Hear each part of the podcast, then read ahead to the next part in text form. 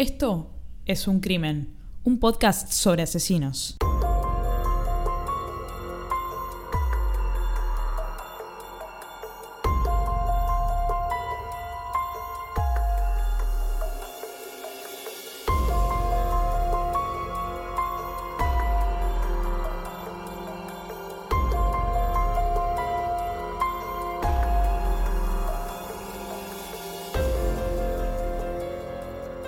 Hola a todos, ¿cómo están? Yo soy Ángeles Yo soy Anabela. y este es el sexto episodio de Es un crimen. Muy bien, ya tenemos seis. No sé cuánto va a durar la primera temporada. Esto no, no fue organizado previamente. No, Eh. honestamente no organizamos la duración de la, de la primera temporada. Es un poco dejar fluir. Sí, a ver, si bien hay una planificación y sabemos cuáles son los episodios de los cuales vamos a hablar, también pasa que, bueno, metas algún caso que no pensaste que íbamos a hacer, como por ejemplo el de hoy. Sí, como por ejemplo el de hoy, que es un episodio especial de un asesino que no es argentino, que no mató a ningún argentino, que no tiene nada que ver, y que lo traemos a colación porque un oyente mexicano nos ha pedido que toquemos un asesino mexicano. No que lo toquemos al asesino, sino que hablemos del asesino mexicano. Y bueno, le vamos a dar el gusto. Antes de entrar directamente en tema, bueno, este episodio va a salir seguramente principi- Fin- principios de junio. Sí, fines de mayo, principios de junio. Sí, pero bueno, eh, ahora estamos fines de abril y hace unos días asistimos por primera vez a un evento podcastero llamado Drop the Mic. Sí, es como una especie de meetup argentina eh, de personas que hacen podcast o que escuchan podcast. Y estuvo bastante buena, ¿te sorprendió? Sí, sí, sí, sí, sí. Conocí un par de podcasts que me parecieron alucinantes, que se los voy a recomendar en este momento. Uno es Mucho Mes, Poco Sueldo, de eh, arroba Gonzalo Luis en Twitter. Es un podcast que habla de finanzas personales, eh, que es alucinante. Lo- los episodios son cortitos, duran al- algunos seis minutos, otros cuatro minutos. Lo cual es buenísimo porque podés ir escuchando uno atrás del otro. Nada, me fascinaron, sobre todo para mí que soy súper desordenada con mis finanzas personales. Lo cual, de tan desordenada, soy ordenada. A vos seguro te, te encantó. A mí me gustó, escuché los dos primeros eh, episodios, son bastante cortitos, pero están muy buenos. Eh, me gustó particularmente el segundo, que habla de las estructuras piramidales y estas empresas eh, que, como por ejemplo Herbalife y Amway, que utilizan esquemas piramidales. No sé, me gustó mucho y me pareció bueno que lo escuches también, porque yo siempre te hincho que tenés que cuidar un poco más tus finanzas personales, así que bueno, eh, gracias a Gonzalo. Sí, todo lo que escuché en, en todos los episodios de Mucho Mes, Poco Sueldo, hago todo lo que Gonzalo dice que está mal. Pero bueno, ya está. Estoy acá. Estoy viva. No, la verdad le mandamos un saludo. Fue muy lindo conocerlos. También me encontré con gente ahí que había escuchado nuestro podcast y yo, yo iba como NN, o sea, fuimos las dos como NN. Yo pensé que nadie se iba a dar cuenta de quiénes éramos y cuando, bueno, nos empezamos a presentar, Sí, de hecho, a ver, conocimos a, a Fede Rusconi, que es el de Café con Java, que es el conductor del, del programa. Y a mí Café con Java me encantó, especialmente la primera temporada. Entonces, eh, la verdad que saludarlo me, o sea, me pareció una grata sorpresa, ¿no? Porque... no y sé- nos dijo que escuchaba nuestro podcast. Y fue como, ¡ah! Eh, como, no sé, como que venga Madonna y me diga que escucha Bueno, nuestro bueno, podcast. tampoco para tanto. Pero lo que me gustó es que me parece que el, el círculo podcastero es bastante chico en Argentina y yo creo que es este el año, el 2019, en el que va a, a explotar finalmente. Eh, y además porque hay un hype detrás de los podcasts que volvió, que arrancó hace 10 años, fue mermando y ahora volvió a despegar. Entonces me parece que estamos en el momento correcto. Sí, y me alegro de haber ido porque yo soy una persona sumamente antisocial. Yo trabajo en sistemas. En sistemas hay. Es muy común el tema de las meetups de, juntarse para hablar sobre una tecnología en particular o alguien que da charlas sobre esa tecnología, etc. Y yo odio todas esas cosas, odio, odio las meetups, odio, odio. No sé, odio a las personas en general y no me gusta juntarme con personas. Sí, y bueno, las estadísticas del podcast están bien, están muy bien, yo no esperaba nada de eso. Esta semana ya traspasamos las 300 escuchas, lo cual para mí es un montón. Eh, No, no sé para vos cuál es tu objetivo, pero para mí con mil ya ya dejo todo, me voy a vivir a las Islas Caimán. creo que hacemos un episodio especial si llegamos a mil. No, yo le apunto a miles de escuchas. Yo, yo no tengo techo, mami. O sea, yo le apunto. Bueno, y eso que es bastante de nicho, ¿no? Escuchar eh, un podcast encima sobre asesinos, me parece que no hay No, tanta no sé, gente. No sé, no sé. La gente, la gente es muy morbosa. Fíjate que cuando hay un accidente de tránsito en la calle, el tránsito, además de por el accidente, colapsa por la gente que frena a mirar los cuerpos. Entonces, no me parece tan de nicho. Me parece que, que te dé vergüenza decir que escuchas un podcast sobre crímenes es una cosa. Ahora que lo escuches, es otra. Es posible que tengamos oyentes que en realidad se esconden al escucharnos. Sí, sí, que no, no le dicen a nadie que escuchan este podcast porque les da vergüenza y les da vergüenza que ah, escucho un podcast con dos boludas. Si es así y nos quieren saludar igual, pueden mandar un DM por Twitter. Sí, en Twitter estamos en arroba es un crimen guion bajo y nos pueden mandar un email a es un crimen podcast arroba gmail.com. Trayendo a colación a estos oyentes de otros países que nos escuchan, tenemos uno en particular de México que se llama Ismael. Hola Ismael, ¿cómo estás? Te saludamos. Que fue uno de los que tomó contacto con nosotras, que siempre nos dice que, le encantó el episodio, que pasó. Bueno, siempre, siempre nos está dando como mucha energía, buena onda. Y bueno, nos pidió si podíamos tratar un caso de un asesino mexicano. Me rompiste la planificación, Ismael. Le dije a Ana, che, ¿te parece si este próximo que grabemos hablamos sobre un asesino mexicano? No tuvo mucho problema, Ana, dijo que sí rápidamente.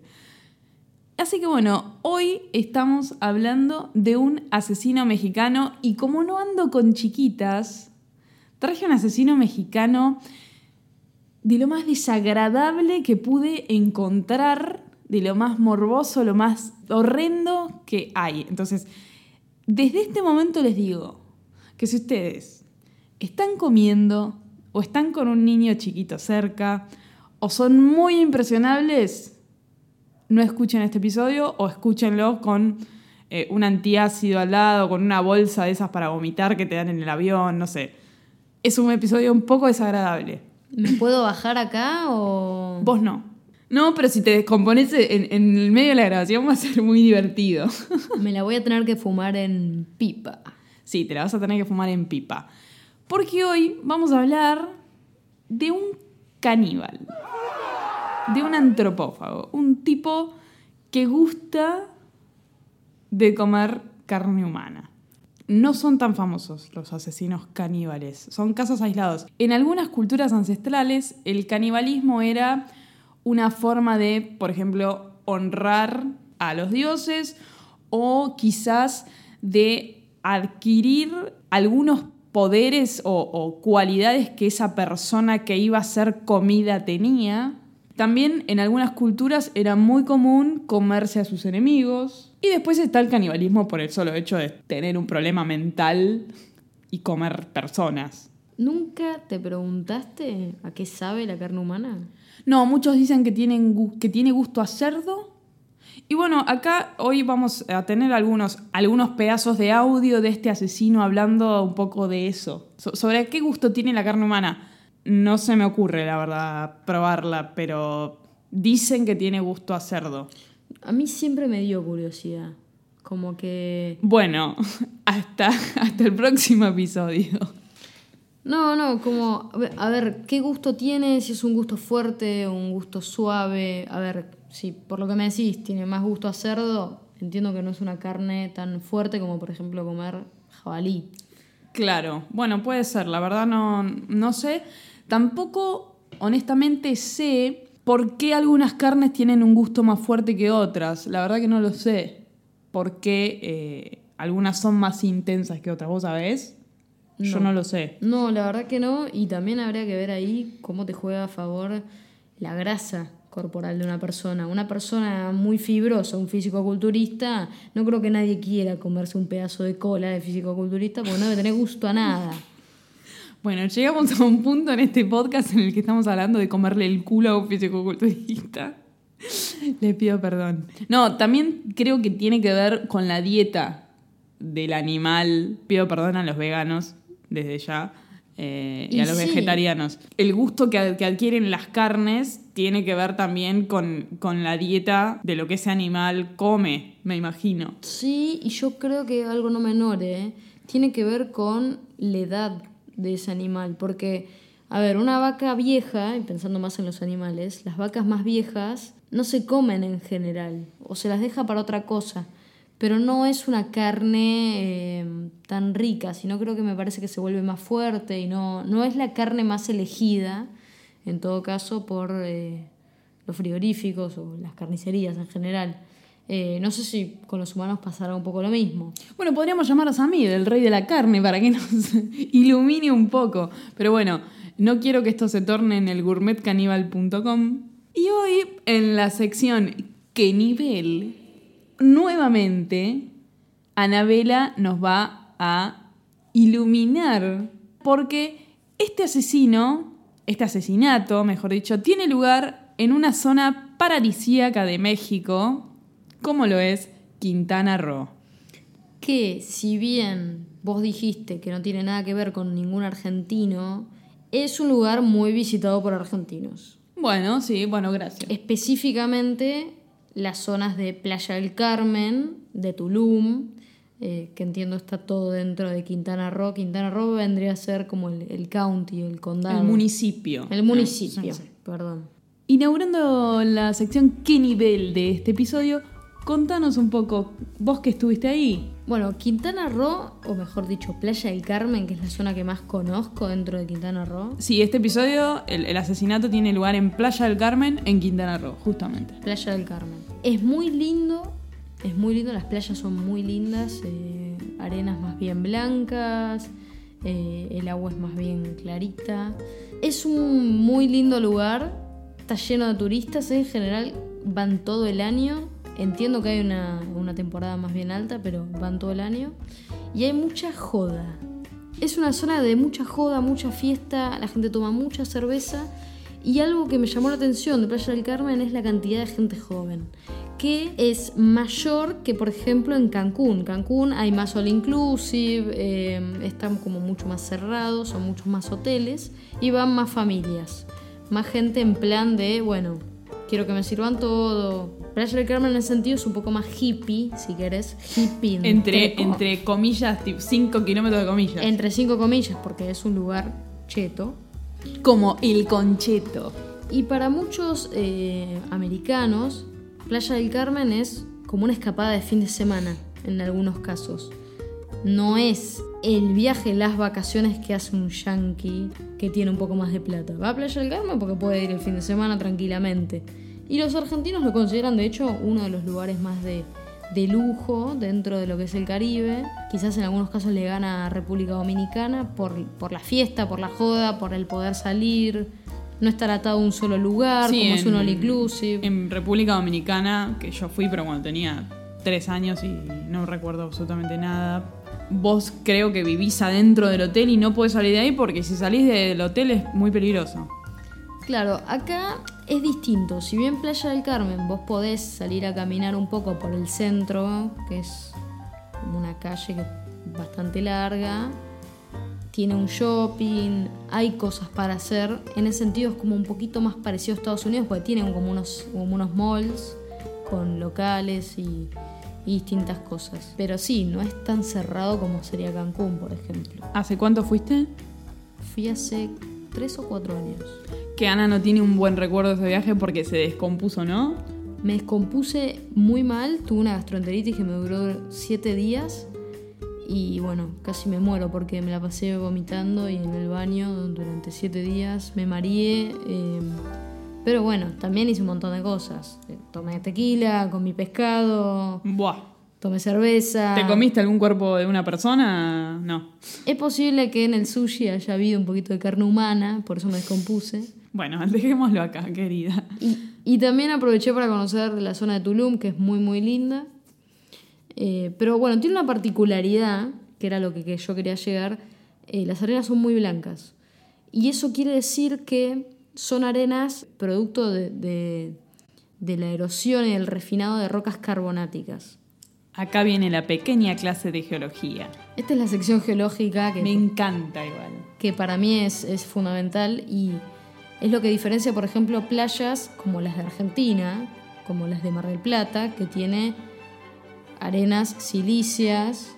Claro, acá una persona común, esta es la pregunta que se hace cualquier persona de ¿por qué la arena de Argentina es horrible y la arena de Playa del Carmen, Miami, Cuba es blanca prácticamente? Ahí tiene que ver con el origen de esas arenas, eh, que son producto de la meteorización y de la erosión de otras rocas. En el caso de Quintana Roo, son rocas carbonáticas, ¿sí? Y por eso esas arenas son más bien carbonáticas y...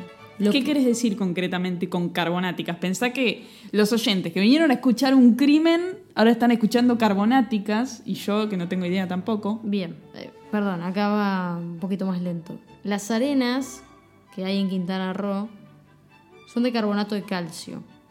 El carbonato de calcio no se calienta tanto como por ejemplo la sílice, serían las arenas por las que están eh, formadas eh, en Mar del Plata.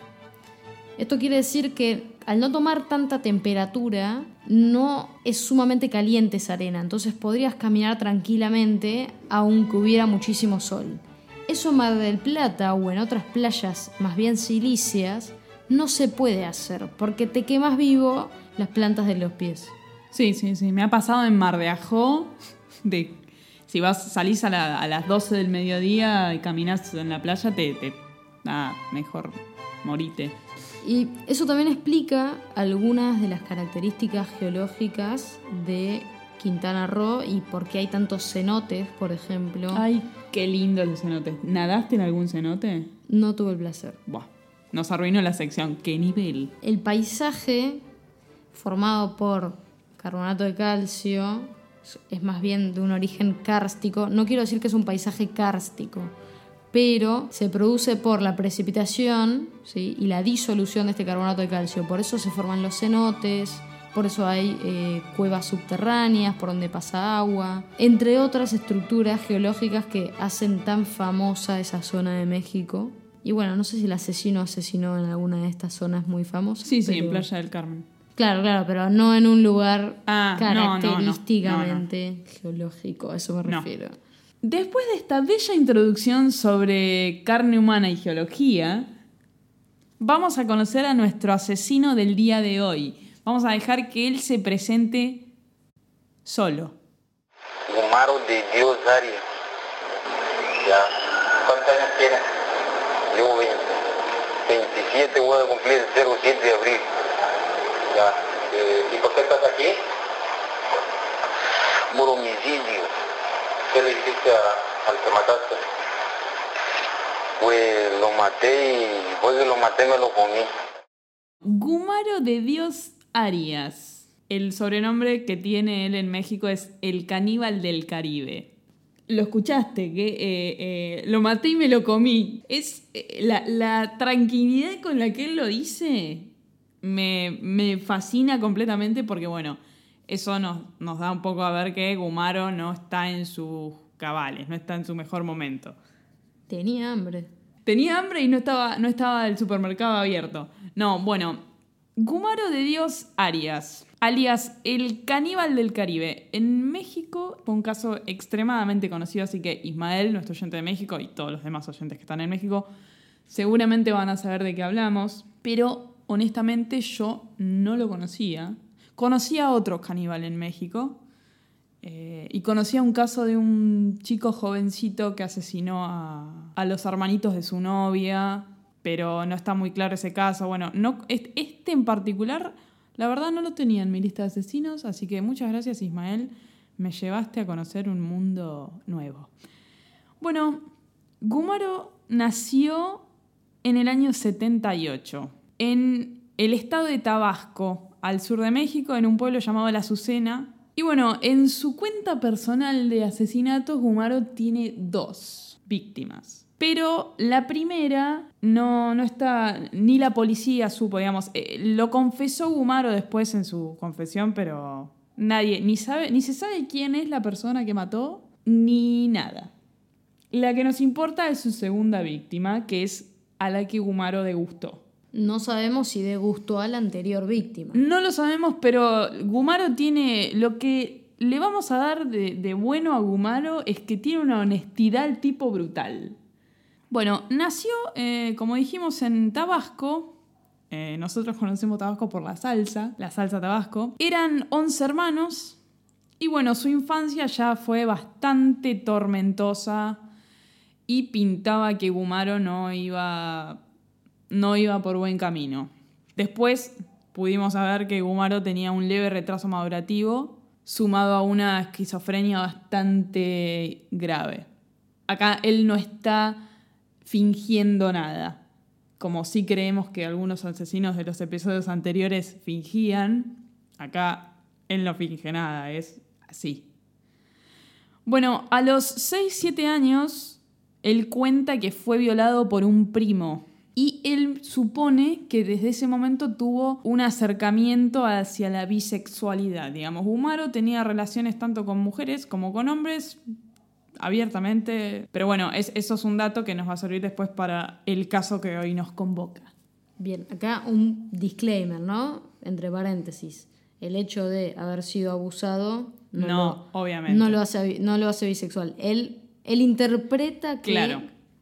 Fue una causal, ¿no? Sí, en su declaración él dice, sí, a mí me pasó esto, entonces yo creo que por eso pasó tal cosa. Él está haciendo una correlación directa, pero no es así. Exacto. Empieza a consumir drogas a los 12 años, a una muy temprana edad. Empieza con marihuana, cocaína, pero se adentra en el crack. Me imagino que el crack te detona. Y empezó a los 12 años. Entonces, si él ya tenía una enfermedad mental incipiente como ser la esquizofrenia, digamos el crack, no es un beneficio para ese tipo de enfermedades. No terminó el colegio secundario y a los 14 años ya los padres no sabían qué hacer con Gumaro porque estaba completamente a la deriva, perdido. Eso es lo que, lo que dicen los padres, ¿no? Que no sabían qué carajo hacer con Gumaro. Entonces lo mandan al ejército para... Para que, se, para que el pibe se ponga, se ponga en buen camino, ¿viste? Para que los milicos lo pongan bien.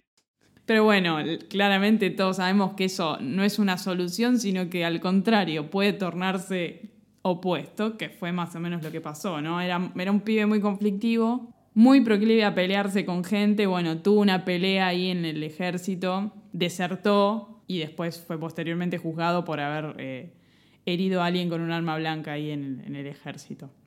Después, él también en una de sus declaraciones, digamos, nosotros estamos reconstruyendo su biografía gracias a sus declaraciones, ¿no? Pero bueno, por ahora no mató a nadie hasta este punto. Él reconoce que abusó sexualmente de un sobrino de un año y también dice de una manera muy como indignado, dice, yo se lo conté a mi familia y me quisieron cagar a trompadas. Y no, boludo, te van a aplaudir. Nada, completamente eh, eh, fuera de foco, ¿no? Su... Evidentemente no discernía entre el bien y el mal. Exacto, no, no, también eh, eh, dice que abusó una vez de una monja. Lo cuenta como, sí, yo abusé de mi sobrino y después me quisieron cagar a trompadas mis familiares. No sé qué les pasó, piraron, dice. El pirado era él, ¿no? Pero bueno, para que veamos un poco con la liviandad que Gumaro se toma todo en la vida. En el año 2000 estuvo preso durante un año y medio por haber robado un equipo de audio y unas camisas y él pensaba que había sido por las violaciones que había cometido, pero no fue en cana por robar un equipo de audio y unas camisas, ¿no? Sí, la verdad es muy bueno. Salió de la cárcel y se fue de, de Cárdenas, que es donde él vivía, a Chetumal, que es la capital de Quintana Roo. Se fue a la mierda porque la familia no lo quería ni ver pintado, básicamente. ¿no? Había violado al sobrino, el sobrino después había estado muy grave, se, se supone que por, por el abuso. Entonces la familia le dijo, mira, mejor borrate porque te cagamos a tiros o, te mandamos a matar, no sé. Eh, bueno, entonces se va a la capital de Quintana Roo. En el año 2003, a unos kilómetros de la capital de Quintana Roo, mata a una persona, que es esta persona que no sabemos su identidad, no sabemos nada. Y él cuenta que esta persona lo estaba amenazando con un machete y dijo, uh, este la verdad me tiene las bolas llenas. Dejó, dejó que se cansara el otro hasta que le sacó el machete y la descripción que él hace es que lo cortó como un pescadito. O sea, entiendo yo, arrancó o por la cabeza o por los pies y lo fue cortando de a pedacitos. Sí, supongo que sacó las lonjas. Dice, dice, yo vi cómo se desangró y me fui. dijo. No sabemos qué pasó con esa persona porque evidentemente no, ese, ese crimen no se pudo resolver y nadie sabe. Están desconectadas ambas cosas. Nadie conectó la declaración de Gumaro con, con esa persona que habrán encontrado muerta en algún lugar. Entonces, ese como que se lo llevó de arriba. Eh, de Chetumal se fue a un pueblo que se llama El Petén, que está en- entre México y Belice, donde vivió un tiempo. En ese lugar, en El Petén, conoce a un brujo.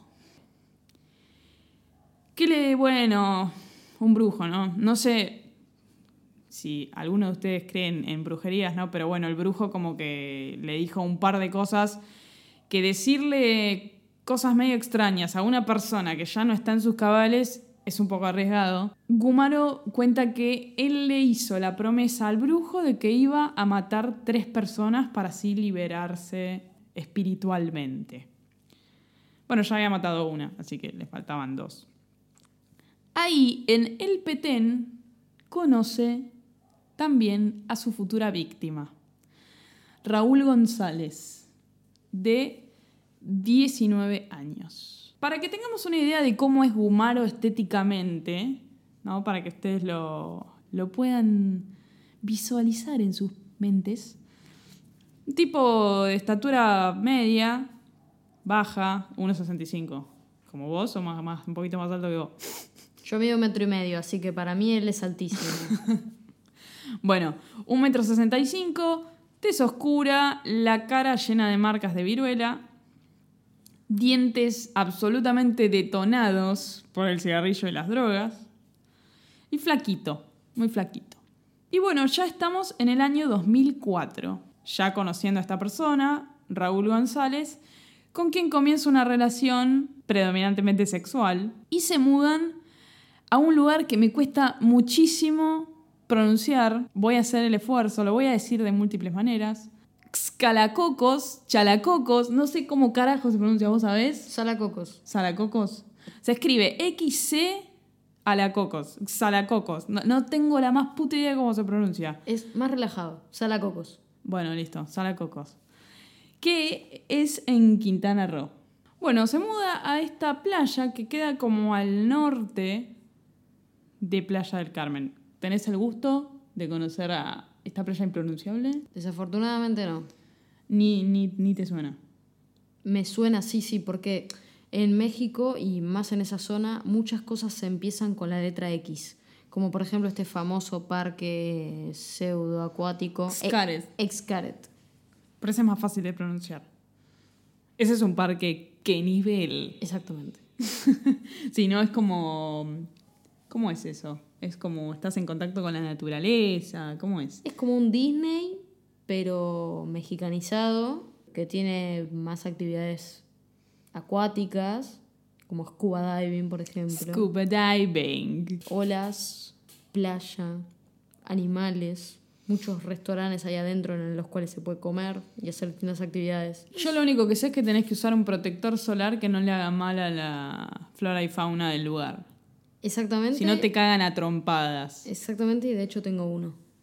Ay, mira cómo cuidamos el medio ambiente. Bueno, estamos acá en Salacocos, ¿no? Si no es así, les pido disculpas después. Estaría bueno que por Twitter nos avisen, che, boluda, se pronuncia así. Y nos cuenten cómo se pronuncia. Y bueno, Gumaro estaba ahí con este muchacho y él dice que sentía una, una opresión en el pecho. Y bueno, entonces le fue a consultar al brujo, che, ¿qué carajo me pasa? Y el brujo le dijo, tenés que hacer lo que tu cuerpo te pide, ¿no? Para liberarte. Tenés que hacer lo que, lo que necesites para liberarte. También le dijo, bueno, si vos haces lo que tenés que hacer, que era la promesa que le había hecho de matar tres personas, vas a tener dinero, hombres y mujeres para placeres carnales. Y vamos a ir a Cancún para que te la pongas en la pera, para que tomes hasta morir.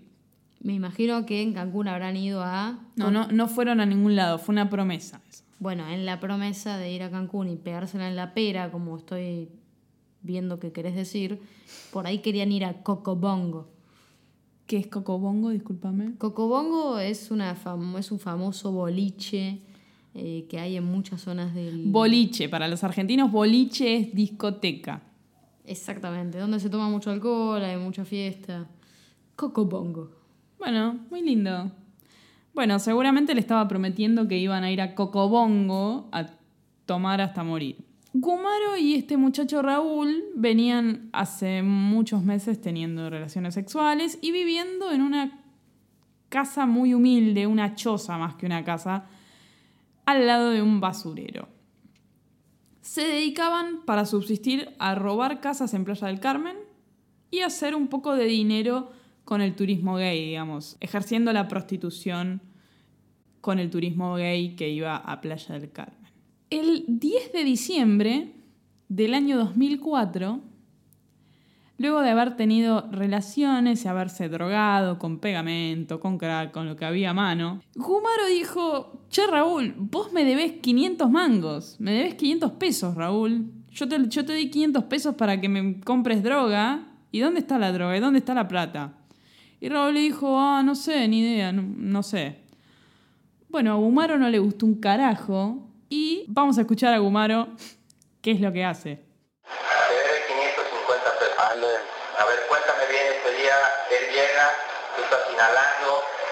Tienen relaciones y luego ¿qué pasa? Fui para allá, para Maya Palacio, para allá. Con él recogiendo lata y comiendo de lo que está tirado en la carretera. Y ya después este, me trae un pedazo de cable de esos grandes, de esos gruesos, así de esos de luz, de esos negros. Ajá.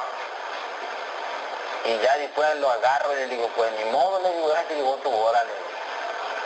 Y el chavo quiere salir huyendo, pues, para allá, la, para la esquina, quiere salir huyendo.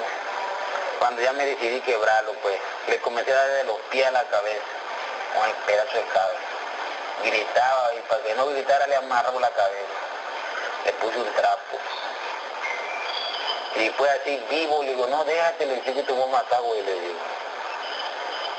Y dice, pues no vayas a hacer eso, me dice, poli, poli, dice, auxilio, poli, dice, ¿cuál auxilio? Le digo, dice, aquí no hay auxilio, le agarro la cabeza y se lo amarro. Después se me prendió la idea, de yo, no, yo te lo voy a colgar boca, boca para abajo, lo estoy colgando vivo, así boca para abajo lo colgué. Ya después decidí buscarme un blog y este, le di en la cabeza para que dejara de gritar, te voy a gritar. Bueno, como nos contó Gumaro de primera mano, agarró un cable, él dice uno de esos cables gruesos de la luz. Yo creo que se refiere a esos cables como, como de tendido prácticamente, de tendido eléctrico. Sí, Siento de que se alta imagina. tensión. Sí, supongo que tendría un, no sé cómo tenés esos cables a mano, pero bueno, tengamos en cuenta que él vivía al lado de un basurero, de un basural, mejor dicho. Entonces supongo que tenía acceso a este tipo de elementos. Y bueno, lo golpeó con este cable de los pies a la cabeza, como él nos cuenta. Y el otro pedía, pedía ayuda, pedía por la policía y bueno, él le decía, olvídate, no, nadie te va a escuchar acá. Y bueno, lo cuelga boca abajo. Raúl todavía estaba vivo y bueno, después él cuenta que agarra un bloque de concreto que ellos le llaman block, esos bloques de concreto como, como un ladrillo gigante pero de concreto y le rompe la cabeza a golpes hasta que lo mata. Gumaro dice, bueno, ¿qué hago con esto, no? Contempla la escena y, pensó que podía ser una buena decisión comerlo. Él dice, no tenía comida. Entonces como no tenía comida, se lo comió. Ejecuta diferentes platos con Raúl, ¿no? Vamos a escucharlo a Gumaro brevemente. Pues no quedé de otra que lo, descuarticé todo desde el corazón. Tripa no le comí. ¿Qué le comiste? Nomás el mondongo, lo que tiene uno pegado aquí. Corazón, los dos riñones. Y como el hígado, hígado sí tiene. Y por otro día el fuego a José. ¿De qué sabía? Pues a mí me salió así como a borrego, fíjate. La carne así como a borrego. Así ni amarga nada, está bueno así como el pollo. Bueno, ahí Gumaro te respondió la pregunta de a qué sabe cuando el periodista le pregunta a qué, qué- qué gusto tenía el periodista, tenía la misma duda que vos. Le dijo a borrego. Supongo que quiso decir eh, a, como a chivito, supongo que habrá querido decir. Después dijo a pollo. Un borrego es una, es una oveja. O sea, nosotros borrego también le decimos a un borreguito, un- una oveja bebé de corta edad. Sí, evidentemente no era un gusto anormal para el tipo. No, no. Pero bueno, ahí él nos cuenta qué elementos del cuerpo humano de Raúl usó para cocinar. Pero bueno, después detalladamente en su declaración dice que agarró la grasa de las vísceras y frió unas tortillas. Tortilla, acá también hay tortillas, ¿eh? Claro, pero nosotros forma. tortilla le decimos a una, una tortilla de papa, por ejemplo. Eso, No, no, pero las tortillas que te venden en la estación de tren son tortillas. Tortillas. Bueno, Son una masa sumamente básica de harina y agua y algo más y tienen grasa. Bueno, además de eso, dijo que le cortó una pierna. Voy a ser sumamente descriptiva, así que esta parte la pueden saltear.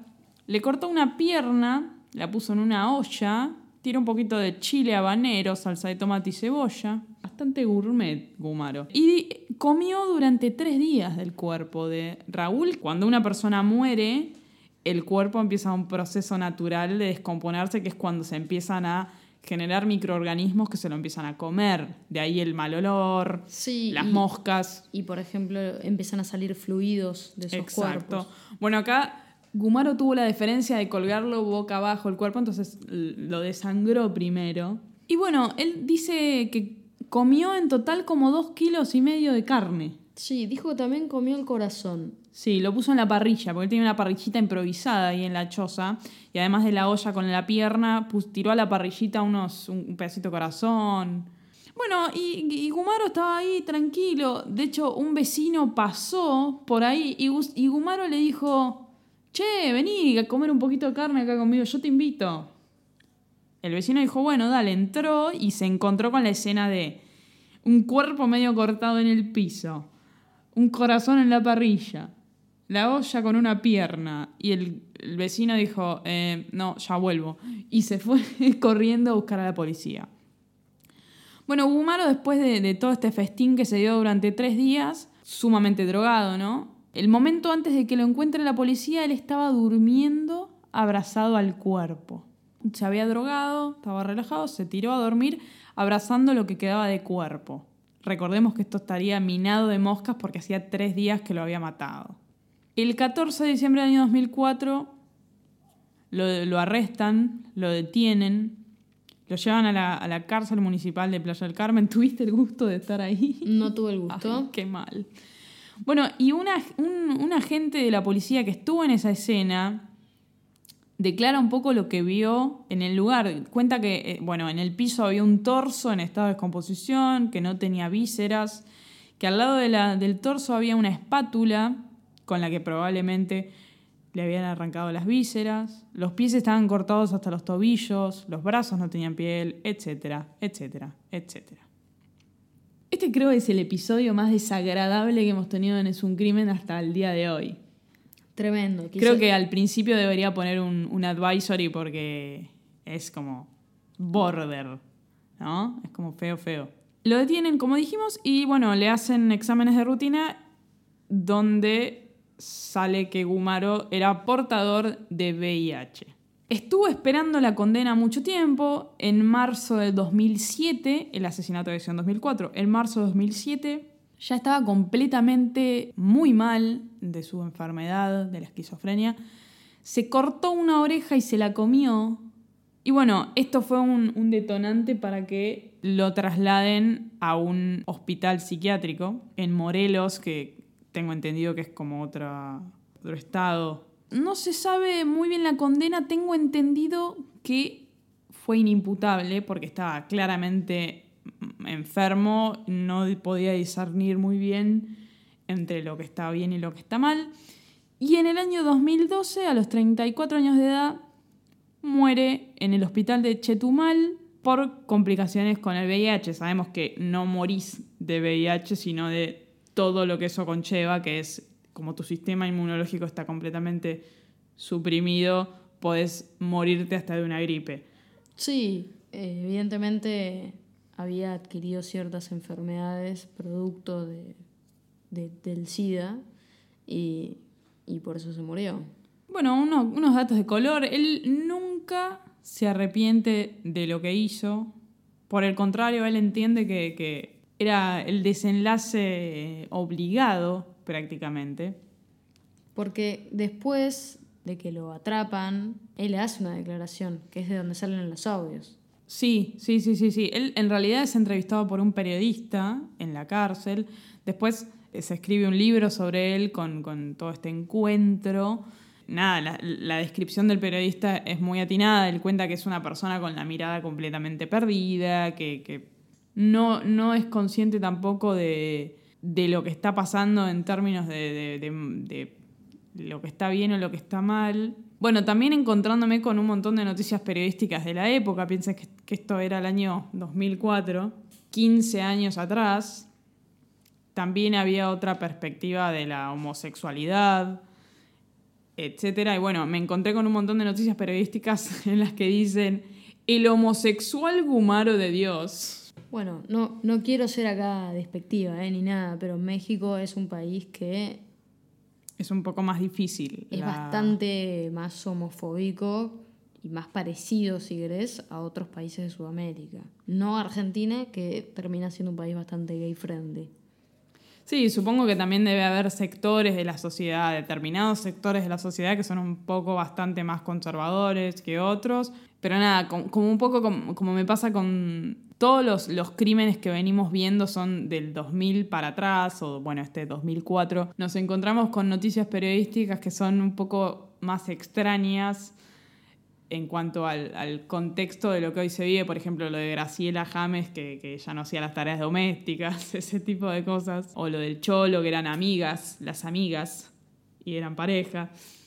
Bueno, con esto pasa un poco lo mismo que las noticias periodísticas dicen mantenía relaciones con hombres. También tenía un gusto por la zoofilia, que eso sí lo podemos discriminar tranquilamente porque es horrible. Yo creo que él era una persona que no distinguía absolutamente nada en la vida. Pero bueno, esta persona sí tenía un, un problema eh, mental real, era esquizofrénico. Bueno, de, de la víctima no sabemos demasiado, solo sabemos que, bueno, él cuando muere tenía 19 años. Perteneció al ejército, pero lo, echaron a la mierda porque había robado. Y en, uno de los brazos tenía un tatuaje de una mujer, según cuenta Gumaro. Pero e- ese, pedazo se lo comió. Incomprobable porque no está el pedazo del brazo donde Gumaro dice que tenía un tatuaje de una mujer. También un dato de color es que cuando todavía estaba en la cárcel, en la cárcel de Playa del Carmen, los reclusos no, quería- no querían estar en la misma celda con él. ¿Quién querría? Pero bueno, digamos, asesinos eran todos. Sí, pero asesinos y que además se lo coma un caníbal. Bueno, y por eso también lo tuvieron que trasladar, porque no había forma de que los reclusos quisieran estar con él jugando al tejo, jugando a las bochas. No querían, no querían estar con él bajo ningún concepto. De la familia de Gumaro poco se sabe porque su- supongo que se quisieron despegar completamente de este personaje. Me atrevería a decir que es eh, también un poco pintoresco porque le hicieron esta entrevista en televisión Los audios para mí no tienen desperdicio. no, no, se escuchan un poco mal porque es lo, es lo que pudimos encontrar. Yo voy a tratar de mejorarlos al momento de la edición, pero la, la soltura, Sí, claramente tenía una esquizofrenia sí, muy fuerte. evidentemente también, bueno, en su infancia no lo pasó bien. eh, la familia trata de despegarse de él, pero también tiene que ver un poco que, que me parece fue una persona un poco solitaria en su infancia. Como siempre decimos, vamos a hacer un copy-paste de los episodios anteriores. no todas las personas solitarias y abusadas en la infancia son caníbales y asesinas. Pero bueno, evidentemente esta persona tenía una predisposición por su enfermedad mental. Pero bueno, yo no lo conocía y cuando lo encontré dije, quiero tirar un asesino que sea border, que sea zarpado mal.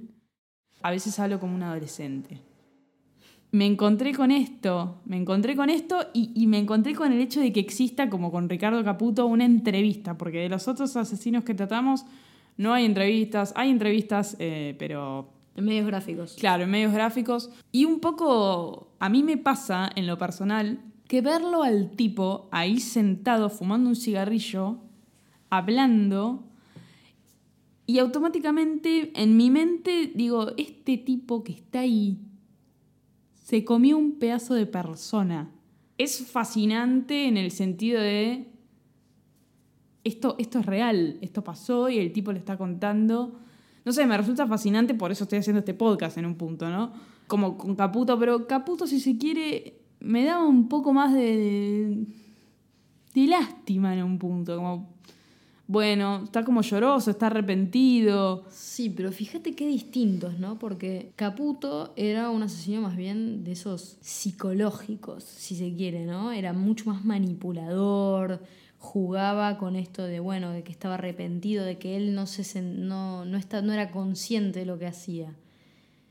Acá, el Señor de Dios, Que no era muy de Dios, que digamos. que no era muy santo, directamente tenía un problema esquizofrénico y Pero en un punto, si lo pensás, entre este tipo y, por ejemplo, Cary, Cary Steiner, este tipo, no sé, él, él es, eh, sí, lo maté, me lo comí, viejo, ¿y cuál es? En cambio el otro, no sé, el otro era como, primero se hacía el boludo, este de una reconoció que, bueno, estaba en cualquiera. Él también reconoce que te escuchaba voces en su mente. Bueno, calculo que sería parte de la esquizofrenia también. Pero, por ejemplo, Ricardo Caputo, que él también decía que veía muchas cosas raras al momento de, previo al asesinato. Nunca se pudo comprobar que él tenía esquizofrenia. Lo vieron 200 médicos y, no, no, querido, vos no tenés esquizofrenia. Claro, pero Gumaro era claro que era una persona inimputable directamente, Sí, sí, que sí. tenía graves secuelas psicológicas, además considerando que se drogaba de los 12 Sí, y que al momento del asesinato, ¿cuántos años tenía? 26. Pasó más de la mitad de su vida consumi- consumiendo sustancias que no, no le hacían bien a su cerebro, que ya estaba un poco no, no muy sano. Y encima consumía crack, que cada tanto nosotros tenemos un chiste interno que cuando vemos una persona muy detonada, digo, ahí viene el adicto al crack. No, pero el adicto al crack tiene ciertas características que no tienen otros adictos a otras sustancias. Por ejemplo, los dientes completamente destruidos. La cara completamente Sí, demacrada. flacos, chupados, esqueléticos. y los ojos como saltones, como, como caras de- de, Sí, eh, algunas laceraciones en la cara. Sí, esas laceraciones que además son típicas de están tan drogados que se, se sienten como que les pica la cara o como que se quieren... Ah, ¿se las hacen esos mismos? Exactamente, se las hacen ellos mismos en algunos casos. Son autolesiones que se generan Del- los- de- típi- típicamente los adictos al crack y eh, que tiene un poco que ver los, los adictos a las, a las anfetaminas también. Sí, yo tengo el, el hobby de los crímenes. Ana, que se venía haciendo la normal hasta acá, tiene el hobby de las drogas, que a ella le encanta ver documentales sobre drogas, cosas sobre drogas, le vuelve loca eso. Y después acá la rarita soy yo que me gustan los crímenes y los caníbales. Bueno, acá también hay una que está medio... A mí me gusta mucho todo el tema de... Por eso habló con tanta autoridad, vino, vino a contarnos que el crack vos te autolacerás la cara de lo detonado que estás. Sí, que es una epidemia más que, bueno, es para otro episodio, ¿no? Capaz y con otro tipo de asesino, pero la epidemia de los adictos a las metanfetaminas en, en Estados Unidos y más oxicodona, todos estos tipos de drogas que son realmente muy fuertes y que son una de las causas principales de muerte en los Estados Unidos en personas jóvenes. Se mueren de, de sobredosis. Entonces po- podríamos hacer un episodio donde el criminal sea la droga. Uh, te maté con esa. Puede ser, ¿eh? Te maté. Bueno, entonces hoy tocamos un asesino que eh, únicamente está ligado por el lugar, Argentina, que es un lugar que los argentinos visitan mucho. Podemos hacer uno la próxima vez en Miami, que es como el segundo hogar de los argentinos de clase media. Espero que haberle hecho justicia al pedido de Ismael. Y bueno, estamos dispuestos a tomar otros pedidos. Obviamente que somos un delivery, un delivery de crímenes. No es que somos un Te podcast. tomo tu pedido. No somos un podcast a medida, porque tenemos una planificación de los asesinos que vamos a tratar, pero, pero sí nos gustan eh, las, los pedidos y, y, bueno, las sugerencias. Sí, vos no, no conocías este caso. No, para nada, para nada. No, en Argentina no tenemos muchos casos de canibalismo. Tenemos, tenemos, tenemos, obviamente tenemos, pero no son muy... No fueron muy fuertes en la cultura popular como si lo fueron otros criminales que fueron mucho más, entre comillas, light que un, que un caníbal. En, la cultura popular, por, ejemplo, tenemos a Gilla Murano, que envenenaba a sus víctimas con, con masitas de panadería. O sea, le envenenaba la masita, le, le convidaba la masita al, al, invitado y bueno, el invitado se sentía mal después y se moría. Claro. Eventualmente podríamos hacer un episodio de. Sí, sí, no lo hacemos, no lo quiero hacer todavía porque es un poco. es muy conocido. Es muy conocido. La idea acá es que conozcan cosas que no conocen. Pero bueno, tenemos algún caníbal argentino. Pero este creo que es el, el más grosero que hemos tenido en este, en este El más podcast. desagradable, para mí por lo menos. Sí. Bueno, esto ha sido todo por hoy. Pueden seguirnos en las redes sociales que en breve van a escuchar en la cortina final que Ana va a decir. Salúdennos en Twitter. Hola. Hola. Putéennos. No sé, algo. Sí. Mándenos un emoji de caca, no sé, algo. Pero bueno, algo, sí. Queremos saber quién, quién está por ahí. Entonces esto ha sido todo por hoy. Bueno, ha sido un placer. Hasta el próximo episodio. Seguinos en Twitter en arroba es un crimen guion bajo y visita esuncrimen.com para suscribirte y no perderte ningún episodio.